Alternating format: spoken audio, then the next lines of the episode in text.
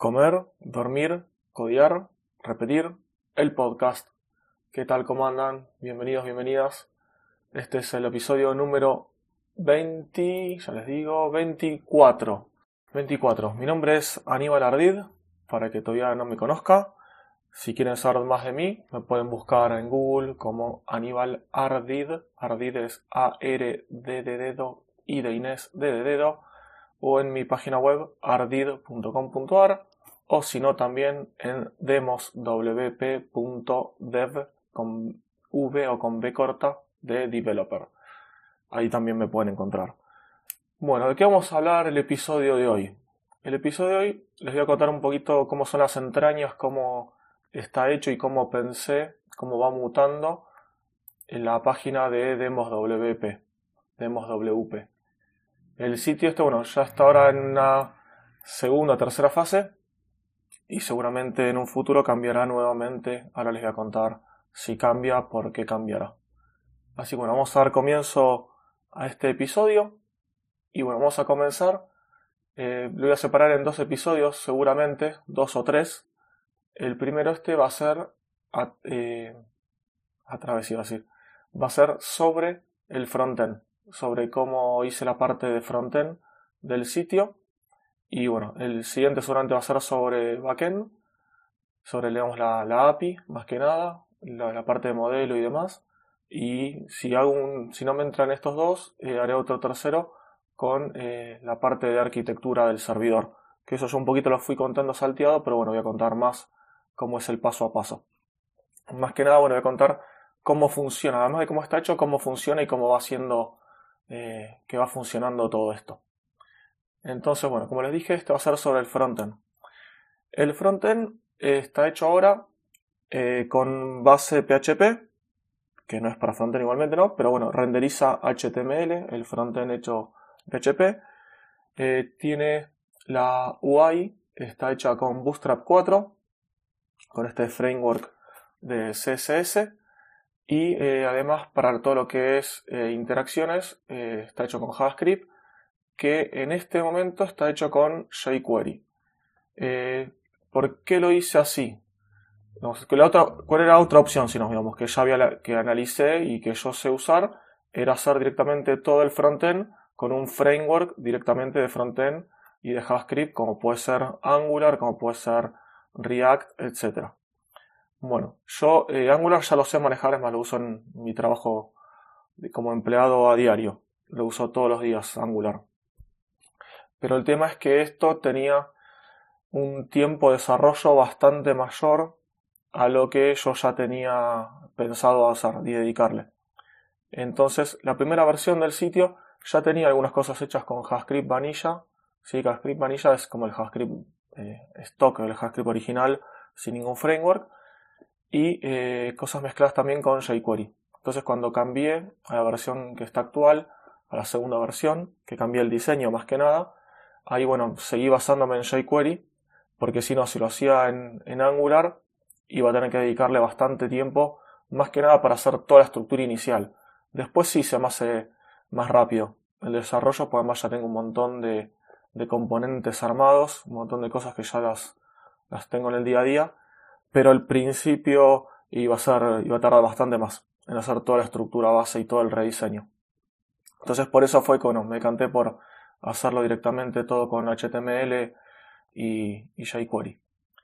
Bueno, eh, entonces como les decía, esto está sobre un, sobre un framework de la parte de PHP, está sobre un framework que, bueno, en su momento estuve buscando. La primera versión, como ya les conté en un momento, era con PHP eh, hecho a mano, todo a mano. Después eh, pasé a este framework que se llama Mini PHP, porque mi idea era buscar perdón si se escuchó ruido, estaba moviendo una hoja.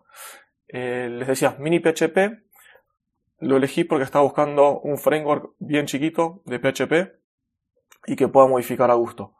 Ya conté en el episodio, no me acuerdo si fue uno de los primeros, cuando cambié de PHP, puse, cuando dejo el PHP basura, perdón, el episodio 16 fue. El episodio 16 conté que cambié de ese PHP basura al framework este, que bueno, lo elegí más que nada por el tema de que puedo modificarla a gusto y es más, le, agregué varias cosas diferentes de otros lados que fui sacando, de otras librerías y demás, y lo dejé a gusto. Entonces, esto es lo que tengo como base. Este framework mini PHP con varias modificaciones, cosas que no me gustaban que como venían, las modifiqué, las hice a gusto mío. Como hacernos en la parte de, sesiones, de validación de usuarios, en la parte del core, el manejo de parámetros y, y queries también lo modifiqué. ¿Qué más? La parte de modelaje de base de datos, de modelos, también lo, lo cambié. En las vistas, si no me equivoco, uso como vienen.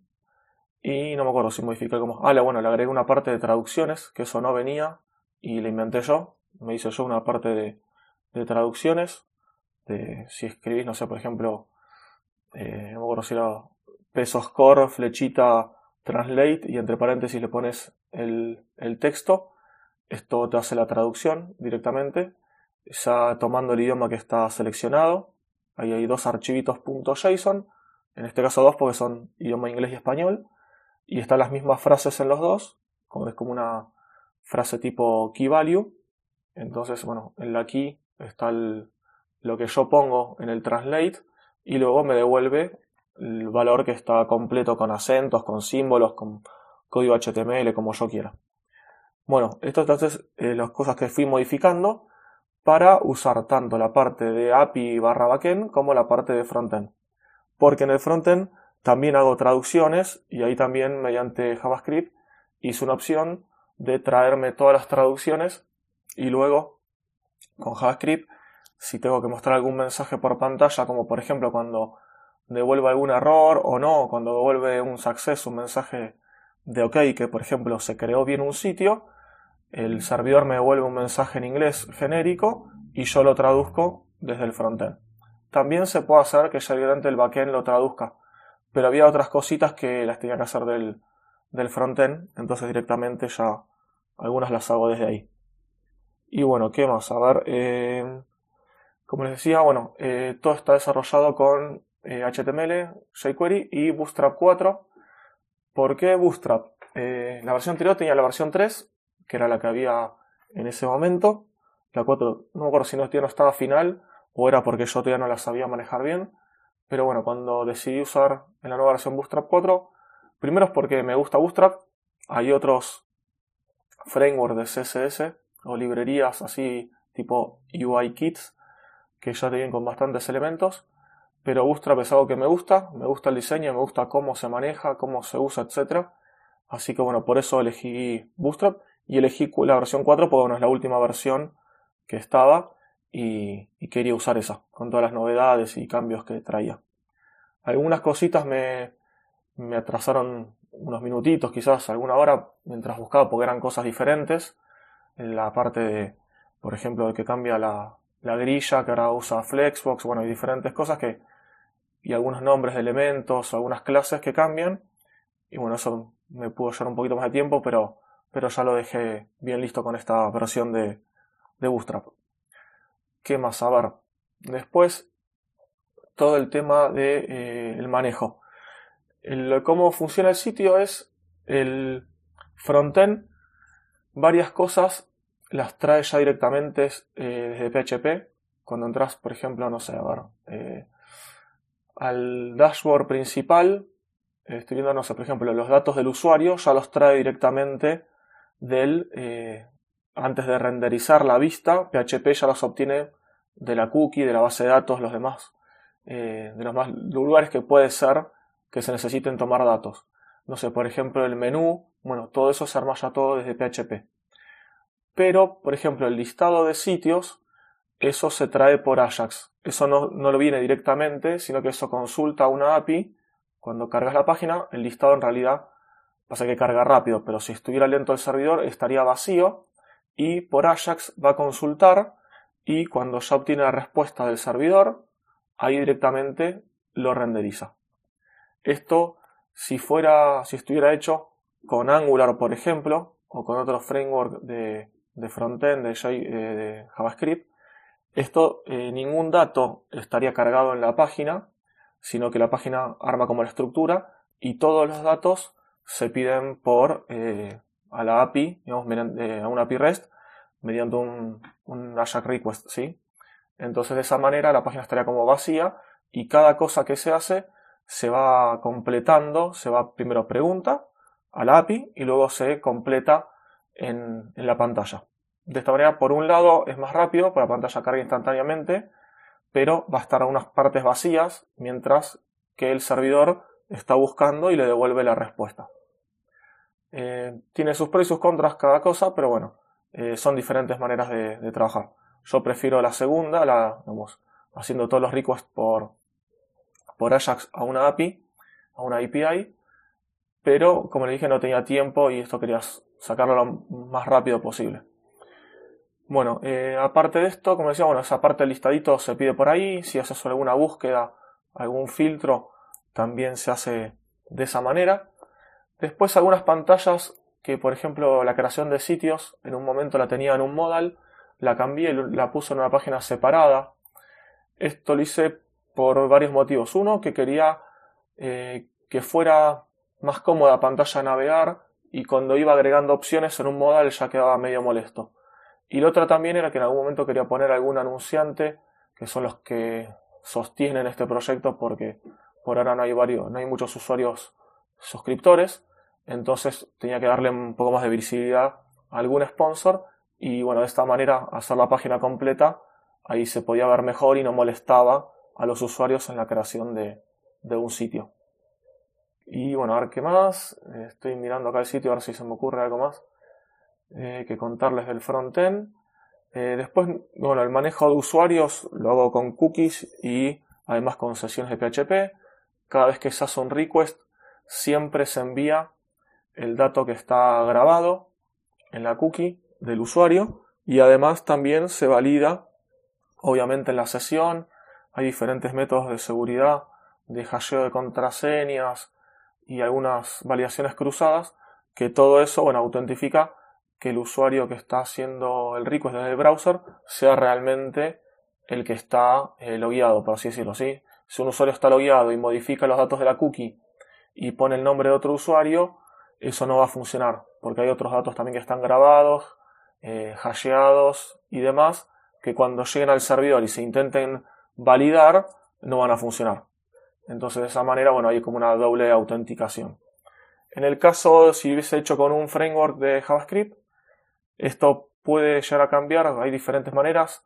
Una de ellas es usar un token, se puede usar eh, JWT, que es, eh, si me acuerdo era JSON Web Token. Eh, la J, primero no, estoy bien seguro de la J, pero me parece que sí, que era JSON Web Token.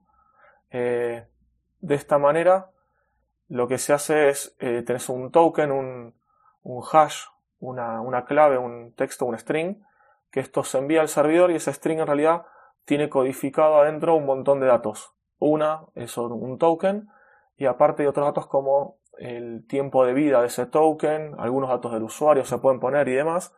Entonces, solamente en este caso eh, podés usar un solo token, ni siquiera necesitas grabar el nombre del usuario y cuando se envía al servidor para la llamada de un API, el servidor como que lo decodifica y ahí ya sabe si es un usuario válido, si el token es válido, si todavía está vivo el token, porque bueno, vos le puedes poner un, un timeout, una validación, una expiración a ese token, a esa validación. Entonces cuando te lo guías, ese token se crea, por ejemplo, por 24 horas. Y salvo que vos te estés eh, o hayas hecho un método para que esa fecha se refresque y vaya cambiando, se vaya actualizando, eh, si no, por ejemplo, se expira en 24 horas. Si no, la otra opción, como les decía, es que cada vez que haces un request, esa fecha se va cambiando, entonces son como se van estirando esas 24 horas. Entonces si vos te conectaste, por ejemplo, 9 de la mañana y a las, no sé, por ejemplo, 5 de la tarde entraste de vuelta, el token va a ser válido hasta las 5 de la tarde del otro día, por ejemplo, si son 24 horas y lo refrescaste.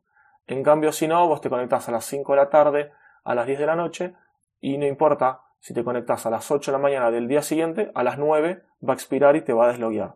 Bueno, esas son diferentes cosas que se pueden configurar y bueno, eso depende del gusto de cada uno, arquitectura, conocimientos y demás, y experiencia, ¿no? Y también, bueno, de usabilidad para el usuario, que no está bueno que estaba logueado y de repente te deslogué a los dos minutos, ¿no? Bueno, esto yo de esta manera lo resolví, yo eh, lo voy refrescando, eh, o lo iba refrescando, no me acuerdo bien cómo quedó, pero en un momento lo que hacía era eso. Eh, lo iba refrescando. Si vos entraste más tarde, te estira de vuelta 24 horas el valor de la sesión. Y bueno, eh, esto parece que es todo. Ahora deme un minutito que voy a pausar esto. Me fijo por las dudas si no me falta nada. Y, ya continuamos. Un par de cositas más de comentar. Eh, la parte bueno, de JavaScript, como les decía que está hecho en jQuery.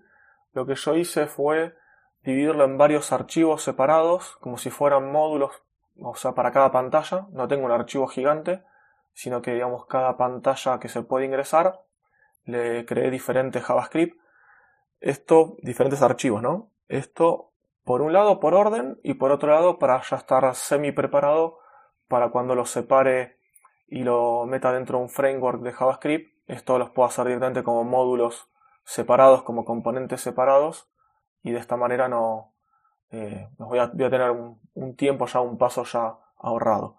Y la otra cosa era, eh, bueno, tema, una simple cosita, el tema de los iconitos yo tengo dos. Tengo los que son de la librería de fuentes del eh, Angular de Pro. Sí, de Angular Material, de Angular no Pro. no me sale. Material Icons. Material Icons son uno de los que uso. Y los otros que uso son los de Font Awesome.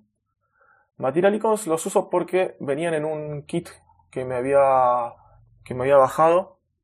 Un kit de, de UI, de UI que ya venían incluidos esta librería y me gustaron varios de estos iconos así que los usé y la librería de Font Awesome, Font Awesome, para que no la conozca, estos iconos eh, me encantan, los uso también en, el trabajo que tengo de oficina y, por eso también los uso. Cuando no encuentro uno lindo que me guste de Material Icons, uso uno de Font Awesome o al revés.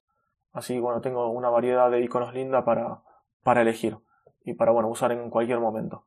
Y bueno, ahí sí, ya con esto doy por cerrado este episodio. Eh, esto es en cuanto a frontend, de cuanto a backend, no, este capítulo no vamos a ver nada, lo vamos a ver el siguiente capítulo. Y bueno, ahí como les digo, veo si, si llego a hacer algo del servidor, de arquitectura, ahí dentro de la parte backend de la API, y si no lo haremos en, el, en otro episodio más. Bueno, nos escuchamos la siguiente semana. Hasta pronto.